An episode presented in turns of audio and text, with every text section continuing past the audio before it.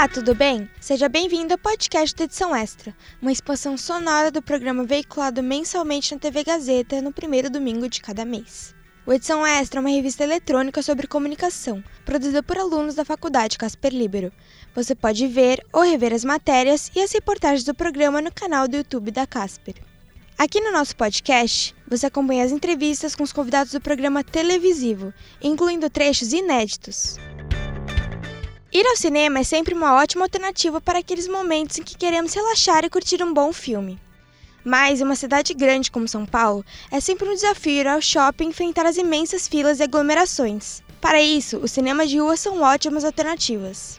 Além de exibirem blockbusters, é possível encontrar em cartaz filmes alternativos e até mesmo de época. Ouça agora a entrevista realizada pelo aluno Luiz Felipe Nunes, na voz da aluna Lívia Carvalho, com o cineasta, ator e dramaturgo Ivan Cabral um dos responsáveis pela reabertura do Cine Biju.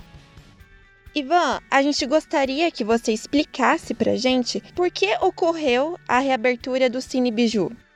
Bom, é, talvez seja o espaço mais, o espaço de cinema, né, ou a sala de cinema mais emblemática da cidade de São Paulo, né, porque ela está totalmente colada a um momento muito sombrio e triste da nossa história, que é a ditadura. É, o Cine Biju ele formou ao longo de sua existência, que foi lá no início dos anos 60 até os anos 90, mais do que profissionais de cinema, uma ideia de mundo e de possibilidades, né? Porque aqui a gente podia ver, ou se podia assistir aos filmes proibidos, aos filmes que a censura boicotava e eram outros tempos, não tinha internet, não tinha streaming, então, é, você precisava da fisicalidade e o cinema, é, e o Cine Biju meio que, que representou tudo isso. Ia virar um bar ou uma igreja, e foi quando a gente falou: nós temos responsabilidade sobre isso. Nós somos do teatro, basicamente, a gente é o Sátiros, fica aqui do lado, e a gente não podia passar aqui como se não fosse um problema nosso, né? Então, imediatamente a gente alugou o espaço, ainda achando que uma sala de cinema era ah, tranquila, a gente tem projetor no Sátiros, a gente empresta um projetor para cá, desconhecendo totalmente né, o, o modus operandi de uma sala de cinema. É muito caro, é muito difícil, mas é muito incrível que a gente tenha conseguido é, fazer isso. E como foi o processo da reabertura? Você poderia discorrer em relação ao financiamento, como que ocorreu para acontecer a reabertura? Foi muito difícil, porque isso, essa história que eu estou te contando é de 2019. A gente alugou esse espaço no dia 1 de abril de 2019. Bom, em seguida a gente entendeu que o nosso projetor não funcionaria aqui, que a gente precisava equipar esse cinema e os equipamentos são caros. A gente gastou aqui perto de 600 mil reais desde esse fatídico 1 de abril de 2019. Imaginando nesse primeiro momento que o cinema inauguraria em abril de 2020. Então a gente trabalhou esse ano, tipo, mas daí veio a pandemia, né? E a gente inaugurou só em 2022, então a gente ficou quase três anos com o cinema fechado e, e o financiamento, cara, valeu tudo. Assim, a gente começou com vaquinha na internet, é, contamos muito com amigos. A Patrícia Pilar foi muito importante nesse primeiro momento. Bom, é importante em todos os momentos, mas nesse primeiro momento ela meio que arregaçou as mangas e vamos embora e chegou a pagar alguns aluguéis para a gente nesse momento aí que a gente não sabia o que fazer e, então foi um, um, ato, um gesto de muito, muito, muito amor assim. E foi quando também a gente percebeu que o Biju era um cinema muito amado, que as pessoas gostavam muito desse espaço e que não nos deixariam sozinhos, sabe? Então foi, foi muito bonito o que aconteceu. E daí foi é, uma, uma lista enorme de pessoas que, que colaboraram, que estiveram com a gente. Então é um processo muito, muito coletivo. E como o Cine Biju, ele se diferencia dos outros cinemas de rua de São Paulo? Ah, eu acho que a gente está basicamente do, bom, a gente está do mesmo lado, é, totalmente do mesmo lado, né? Mas o Biju ainda, enquanto estiver com a gente, ele não vai ter essa coisa americanizada que o cinema acabou meio que para existir, precisou fazer algumas concessões, né? A marca do refrigerante, é, da pipoca e, enfim, a gente não tem suporte para pipoca, não tem suporte para refrigerante, aliás, não tem nem pipoca para comprar ali na frente, embora eu acho que a pipoca combina pra caramba com o cinema, né? Mas a gente quer experimentar outras coisas. A gente, por exemplo, assistir a um, a um filme no Biju é, é, é viver uma experiência. A gente não quer que você venha aqui, assista um filme e vá embora. Então, quando eu estou aqui, por exemplo, antes de começar o filme, eu vou ali no palco, dou bem-vindos e tal. E muitas vezes, quando a gente tem tempo, a gente faz bate-papo sobre o que a gente assistiu. É, a gente tem organizado isso muitas vezes e a gente quer que esse, que esse espaço também seja ocupado pelo público, que o público, ao final de uma sessão, suba ali e fale: gente, vamos conversar sobre o que a gente viu. Isso tem rolado. A gente tem aí uns projetos super bacanas, assim, com amigos com o Zé Cabaleiro, com, com o André Bujanra, quer fazer é, cinema falado, brincar com música. Já fizemos algumas experiências nesse sentido, mas a gente quer que isso seja regular. Ou seja, assistir alguma coisa, vir ao biju é viver uma experiência. E como é feita a escolha dos filmes que vão ser exibidos? Isso é um lado difícil, porque é, a produção ela é muito grande atualmente, né? e a gente concorre com a internet, a gente, então a gente, por exemplo, brinca também. Ó. Teve o filme do Almodóvar, que foi um filme feito é, é, em streaming para a internet, e a gente apresentou aqui, meio que brincando com. É, mas existem filmes, por exemplo, que, é, que eles saem em circuito comercial já também na internet, e você tem que brigar com isso. Né? É um cinema de cinema de autor, a gente quer que, que seja reconhecido por isso. É um cinema que vai apresentar basicamente uma cinematografia brasileira. É um cinema que você vai assistir curtas antes do longa, por exemplo, que era uma coisa que era tradição do cinema antigo e que não tem mais. Mas no Biju, você sempre antes do título principal, você vai ver um curta. Então, eu, é, mas é basicamente isso, assim. Gente, é, é, um cinema de arte, é, onde a gente está apostando em em filmes pequenos, baixo orçamento, diretores importantes e é, já temos planejado, por exemplo, um festival. Bom, a gente tem um festival Satire e Cine que é, a gente começou ano passado em modo digital, mas um grande festival. A gente tem o troféu desenhado pela Maria Bonomi, que é um, uma das maiores é, artistas visuais do país. É, ela fez o troféu para a gente, que é um dos troféus mais bonitos que vocês verão. Teve a primeira edição ano passado, a gente já está organizando a segunda, que vai acontecer daqui a pouco. Então, isso tudo vai diferenciando do, dos outros cinemas, né? Temos um prêmio, o Prêmio Satire Cine. E projetos incríveis, assim, com mostras. A gente vai ter uma mostra da Pandora, que é do, do, do Belas Artes, que é do André Sturm, por exemplo, para mostrar Fellini, para mostrar Bergman, para. Enfim, são coisas também que a gente não tem oportunidade de ver toda hora, né? Em relação ao público, vocês conseguem perceber se o público é bem específico ou ele é variado? Quando a gente inaugurou, na, a gente inaugurou no aniversário de São Paulo, né? 25 de janeiro. E ficamos com o, até o final de fevereiro gratuito. Ninguém pagava nada e podia vir. Esse momento é muito, muito estudante de cinema. Então o pessoal, é, estudante de cinema, começou a vir aqui meio. Foi muito bonito o que aconteceu, porque era uma coisa assim de de respeitar uma ancestralidade, quem veio antes de mim. É, foi lindo, foi super emocionante. Daí a gente começou a ver pessoas que tinham vivido experiências no biju. Então, pessoas com mais de 60 anos, que tinham passado a juventude por aqui e, formado o, uma ideia é, de cultura, de cinema a partir do biju. E atualmente a gente é, tem, tem visto um, uma mescla dessas pessoas todas. Então, é, e depende muito do filme. É engraçado isso. Então tem filme que traz muita gente jovem e, e é segmentado. É muito engraçado isso, porque e, e, a gente não entende por que exatamente isso acontece. Mas eu acho que a gente está abarcando assim é, várias faixas etárias e, e pessoas de muitos lugares. E para você, Ivan, qual que é a importância de valorizarmos o cinema e a cultura nacional? Eu não sou muito é, ufanista assim, não, que tem ah, cultura nacional e tudo. Porque eu acho que a cultura nacional não precisa disso. Porque eu acho que a gente é fazedor de uma boa cultura. Acho que o, o Brasil é, não é só porque a gente aprendeu a fazer cinema muito bem feito, não é só porque a gente agora tem uma escola de roteiristas, de diretores, de diretores de fotografia, atores. Não é só por isso. Mas a gente vê, a gente tem uma, uma música incrível, a gente tem uma literatura incrível, e eu não estou falando por ser brasileiro e querer enaltecer uma coisa, eu não diria isso, talvez, de um cinema até determinado momento, mas eu acho que a gente chegou num, num ponto que a gente tem muito o que dizer, né? A gente tem produzido muita, muita, muita, muita coisa legal. E isso precisa ser disseminado, isso precisa ser apresentado à população, sabe?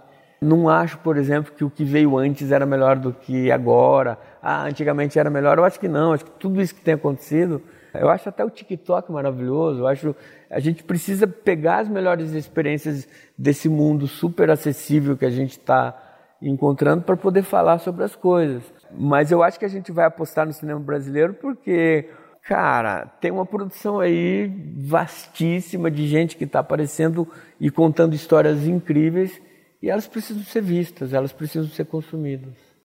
E qual o papel do cinema de rua nesse espaço de São Paulo que privatiza muito o lazer? É engraçado que a gente aprendeu aqui no país, no Brasil, com a ditadura, infelizmente, que público é de ninguém, que espaço público não me pertence. Porque é muito comum, eu acho, que se você chegar na sua casa hoje e falar para os seus pais, oh, eu estive na Praça Roosevelt, todo, no centro da cidade, como você teve coragem.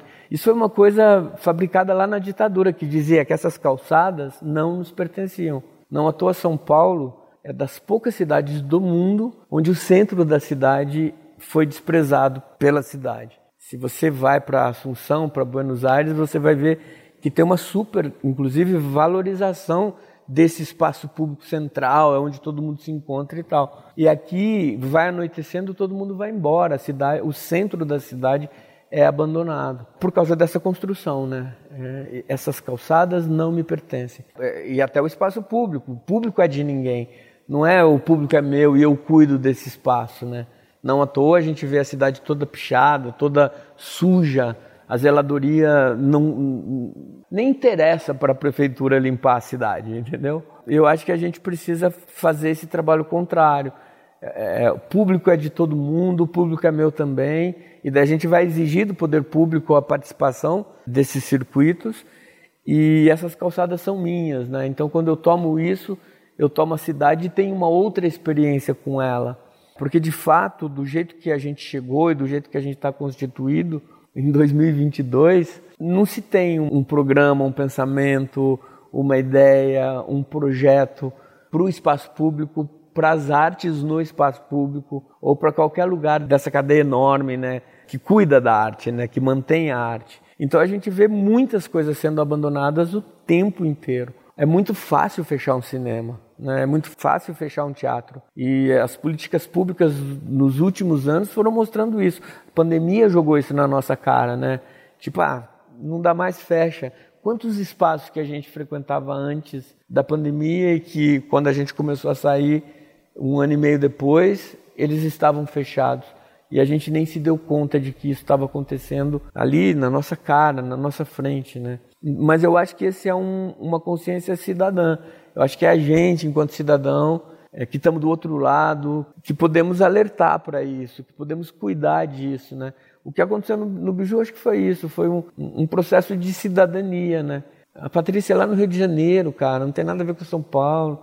Pô, Ivan, vocês vão pegar o biju, conta comigo. Ô, Patrícia, super obrigado. E, e, já começa um movimento e as pessoas se aproximam. Muita gente se aproximou da gente. Vocês precisam de ajuda, né? É esse mundo que a gente tem que acreditar. E eu acho que o que aconteceu aqui no Biju tem que ser reproduzido. É, é de nossa, enquanto cidadão, e não só do poder público, mas é de nossa responsabilidade cuidar da cidade cuidar da memória da cidade, né? Tudo que está acontecendo com a Cinemateca, por exemplo, e que resultou numa coisa super... Aliás, o Belas Artes também, né? O Belas Artes ele foi recuperado por causa de uma ação cidadã, foi todo mundo lá e vamos batalhar e vamos... Então é bonito quando você vê a cidadania se valendo dessa urgência que deveria ser trabalhada antes pelo poder público, por exemplo. Mas não esperar mais o poder público e vamos arregaçar as mangas e vamos fazer. Ivan, como o Cine Biju resiste hoje? O que, que ele faz para continuar permanecendo e quais são as perspectivas? Olha, a gente conseguiu um núcleo de pessoas que os nomes delas estão ali numa placa na entrada. É muita gente, então eu não vou te falar um nome porque eu seria. Mas a gente conseguiu montar um núcleo de pessoas que nos ajudam mensalmente para pagar o aluguel, para pagar, para a gente manter esse. Aqui o aluguel desse, dessa sala é 7 mil reais. A conta de luz aqui é um absurdo, porque o ar-condicionado precisa ficar ligado 24 horas por dia por causa do equipamento. Isso também foi um problema, porque a gente não sabia nada, a gente comprou os equipamentos e tal, e quase queimou os equipamentos, porque a gente não sabia que tinha que deixar um ar-condicionado ligado para que ele pudesse ventilar. Então a conta de luz aqui é caríssima. Então a gente precisa, para manter o, o, o Cine Biju, ele custa entre 15 e 18 mil reais por mês. E daí tem um grupo de pessoas que tem nos ajudado mensalmente aí com alguma coisa tal, é, até compor esse valor, onde a gente. É, então ainda tem sido um, um, projeto coletivo, né? De nenhuma empresa, de nenhuma instituição, amigos, pessoas que estão ali. Maria Bonomi, é, vou falar uns nomes, Valcir Carrasco, a Patrícia Pilar, que são pessoas que estão meio que na retaguarda, olha, qualquer coisa fala com a gente e, e, a gente não precisou nem falar com eles porque naturalmente esse grupo tem se formado. O que esperar do futuro eu não sei. É, o que aconteceu no Biju é muito, muito, muito específico. Nem daria certo em outro lugar. Eu acho que aqui se constituiu dessa maneira porque a gente é um coletivo de teatro, a gente já trabalha na independência, a gente já trabalha à margem há muito tempo. E quando você olha para as salas de cinema, é uma, é uma indústria, o cinema é uma indústria, então os proprietários do cinema, de shoppings, devem ganhar milhões de dinheiro, sei lá. É, a nossa realidade não, não tem nada a ver, mas já era assim aqui no Sátiros, porque também existem donos de teatros riquíssimos e redes de teatro, enfim, a gente nunca pertenceu a isso e o nosso trabalho sempre foi muito artesanal. Então, eu sei que a gente está num lugar, por um lado, de privilégio, mas por outro lado também muito, muito desfocado do que é a realidade porque não é fácil. Se a gente não tivesse é, garantido essa manutenção através dessas ações de amigos e cidadãs, como eu chamei, esse projeto não existiria. Porque comercialmente ele não se paga. Nós temos 70 lugares aqui, o nosso ingresso é baratíssimo, mesmo que a gente lotasse isso aqui tudo, a gente não teria uma receita que justificasse é, manter uma sala como essa. E é uma sala pequena, é um aluguel, embora para gente alto, é pequeníssimo, porque não se compara um aluguel de uma sala de um cinema, por exemplo, ou de um conjunto nacional, por exemplo. Eu nem imagino quanto que é um aluguel de uma sala desse porte, né? Então é uma experiência muito particular essa nossa. Se é difícil para gente que tem esse, eu fico imaginando como deve ser para essas outras é, salas que não tem. Fico imaginando Belas Artes para manter aquilo, não tem patrocínio que pague, cara, não tem. Mesmo você venda o nome lá do, de uma grande empresa, não será suficiente, porque é muita coisa é, por trás disso que, que a gente está mostrando para vocês. Pois é, o cinema sempre foi uma grande parte na vida das pessoas. E aposto que deve ter sido bem difícil para todos quando eles fecharam na pandemia. Agora vou ver aqui se hoje tem uma sessão no Cine Biju para curtir um cineminha. Fique ligado nos próximos episódios do podcast da Edição Extra, disponível nas principais plataformas de áudio. O Edição Extra é um projeto transmídia produzido por estudantes da Faculdade Casper Libero, com supervisão pedagógica do professor Renato Tavares, supervisão operacional de Roberto Vilela e suporte operacional de profissionais dos estúdios da Rádio Gazeta Online e da produtora experimental audiovisual. A apresentação: Júlia Cartacho. Roteiro: Júlia Cartacho, Heloísa Rocha e Renato Tavares. Produção de entrevistas: Carla Azevedo, Caterine Steffen, Lívia Carvalho e Luiz Felipe Nunes. Edição: Agnel Santiago, o Popó. Edição de mídias audiovisuais: Nilson Almeida. Site mídias sociais: Heloísa Rocha e Júlia Mello. Supervisão pedagógica da Rádio Gazeta Online da produtora experimental audiovisual: Renato Tavares. Supervisão operacional da Rádio Gazeta Online da produtora experimental audiovisual: Roberto Vilela. Coordenadoria de jornalismo: Helena Jacó. Coordenadoria de Rádio TV Internet, Marco Vale. Operações da Faculdade Casper Libero, Antônio Viana. Gerente administrativo da Faculdade Casper Libero, Eric Wonhart. Diretor da Faculdade Casper Libero, Wellington Andrade. Superintendente-geral da Fundação Casper Libero, Sérgio Felipe dos Santos. Presidente da Fundação Casper Libero, Paulo Camarda. Até a próxima!